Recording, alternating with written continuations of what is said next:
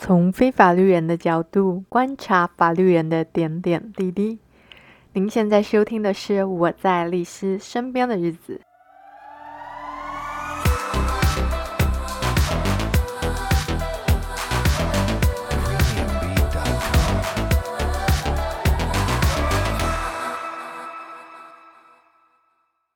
Hello，大家好，今天又是新系列。那其实我有点犹豫，说这一集到底要放在法律咨询，还是开这个新系列啦？因为其实本来这集的内容啊，大概是在第六集的时候啊，如何挑选律师里的一个小部分。那如果那时候有提到的话，应该就是简单提一下说，不用特别去挑选律师的学历。那原因可能就不会讲这么多了，但我后来觉得那个部分其实对于法律咨询没什么直接的帮助，所以我后来就没有在那集谈到的。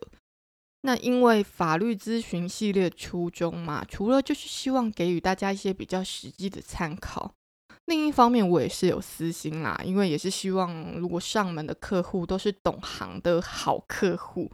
对律师而言，也是能够带着比较 愉快的心情去工作嘛。那对当事人来说，如果律师认为你是一个懂行的好客户的话呢，双方合作起来应该也会比较愉快啦。那保持着这个想法啦，我在法律咨询系列的内容呢，其实就多多少少会请教一下我先生的看法，毕竟。我也不希望有客户听了这个节目去找律师，反而造成律师的困扰嘛。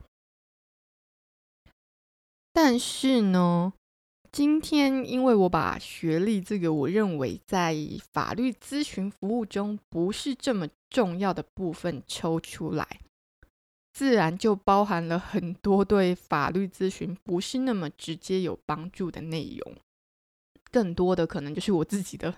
私心观察与批评，还有你需要说八卦抱怨也好啦。就老实说，因为之前法律咨询的时候，我多多少少有克制啊，在做那系列的时候。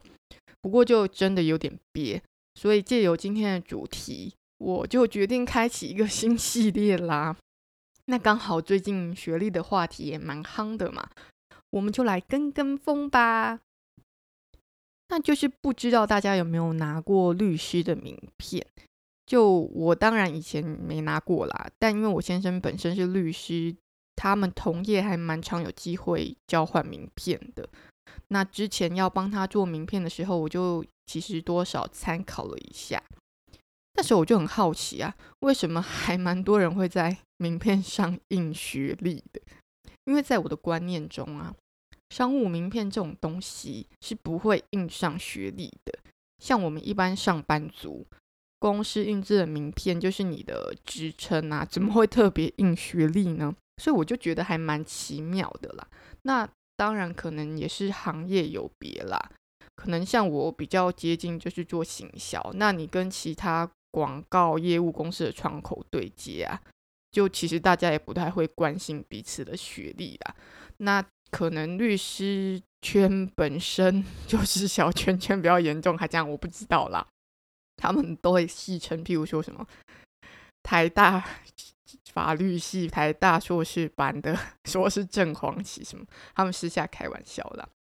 好啦，那我个人认为学历的意义在于律师本人呐、而不是客户。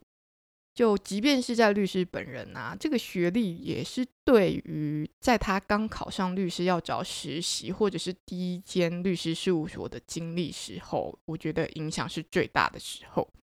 等到他执业一段时间后，就倒也还好。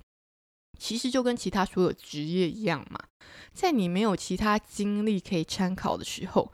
学历的确是一个蛮重要的参考指标，尤其是像一些比较竞争激烈的事务所啦，每位律师的学历都超漂亮的啊，但你要说他们都是优秀的律师吗？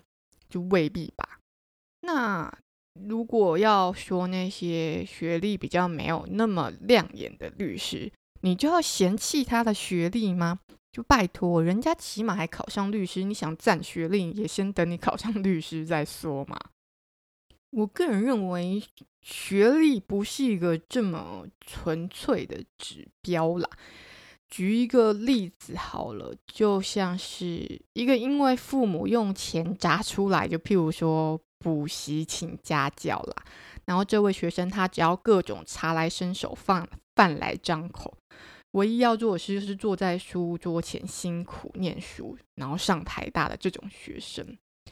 跟一个就是我念书不是那么全力以赴，我还想要有时间打电动、谈恋爱、看课外书、去游泳、打球、跟朋友聚会、玩社团的人，最后可能就上了一个稍微普通一点的大学的学生。前者他光为了上台大就几乎耗尽了所有的力气，他还能做什么其他的事？进台大可能也很痛苦。后者人家可能看起来学历好像不如前者，但他只要稍微努一下、努力一下，可能就可以上台大。但没有上台大，他就可以把各项学历以外技能发挥得更好，因为他时间更多，他不用花那么多时间辛苦的只为了我要拼命的读书嘛。那我认为，其实，在台湾这种假台大人蛮多的啦，当然不止台大，就各个学校都有。因为就是为了费尽力气，只为了进一所自己裸奔状态下，就是拿掉各种辅助状态下进不去的学校，你就没有额外的心力再去做其他事了。那这种情形呢，其实在台湾应该是见怪不怪啦。就很多不是在社会上被批评只会读书不会做事的人呐，其实我觉得很大的部分。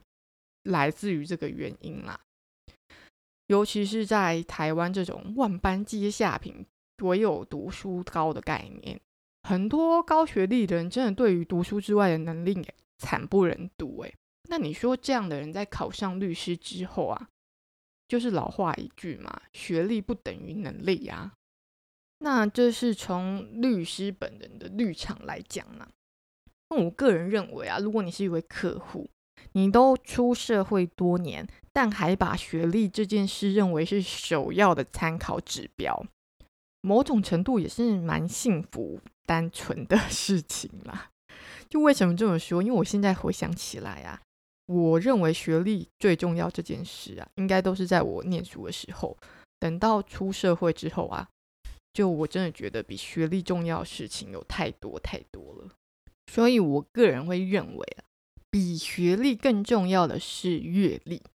那不知道大家有没有听过学士后法律？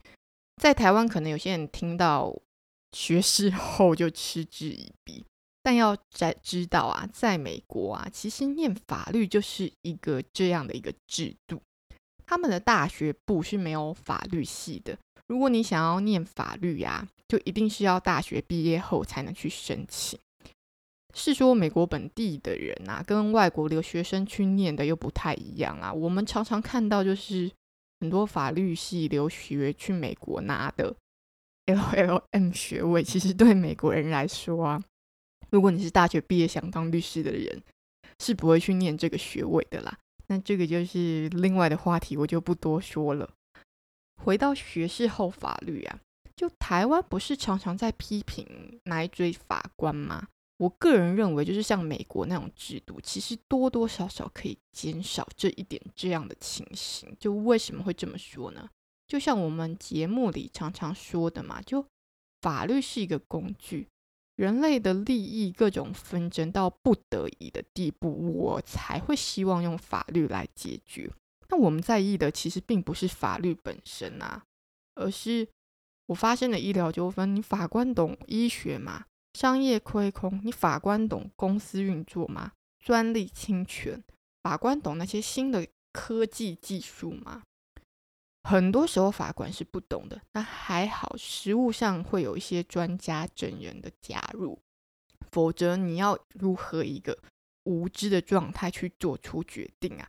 而且这个决定还不是说我今天早餐要吃什么，是一个可能对人的一生影响重大的决定。那当然律师也是啦。所以其实现在很多大型的律师事务所啊，会很喜欢那种不是纯粹法律背景出身的律师，道理是一样的嘛。那这是在所谓的专业领域，还有所谓的专家可言。但是很多东西是牵涉人情世故、社会经验的。这时候比起学历更重要就是阅历嘛。阅历跟年纪无关，可以透过许多方式增加。但通常如果你就是一个，我就是一个很会念书，我就大学毕业念完研究所，考上律师，考上司法官的人。你说他能有多少阅历？好啦，不一定啦，因为用阅历一个词可能会让人陷入时间长度的迷失。我就换个方式来讲，应该说是一个人的视野还有思考的广度与深度啦。那其实讲了那么多，我就是要奉劝大家，我们一直强调的，比起学历、职业年限、经历这些啊。请亲自去跟律师们对谈后再再下决定，就像决定是否要跟一个人交往，也是在相处后才决定，而不是单看条件嘛。就像交友列条件，很多人说的不见得是假的，但有很巧妙的包装，你不能说他骗人，但知道真相后都难免让人很生气。学历其实也是哦。就大家如果有兴趣，可以仔细去看看律师的学历资料。就他写某某研究所硕士跟某某研究所硕士班，差一个字啊，说不定就是有什么奇妙的玄机。那至于是什么，我就不多说了。那今天的节目就大概到这里啦，就也跟大家说一声抱歉啦，因为这一周啊，我的状态不是很好。就有点 太累，就每天下班啊，先在捷运上打瞌睡，回到家后又吃完晚餐，没多久又跑去躺床，然后一躺就到隔天早上了，所以就下班的时候没什么时间来录节目内容，一直等到假日才有时间录，所以就稍微 delay 了一下。我会努力维持周更的，也很感谢持续收听的大家。那如果有任何意见想法，一样可以追踪我们的 Instagram，就我在丽丝身边的日子。那么今天的节目就到这啦，我们下次见喽，拜拜。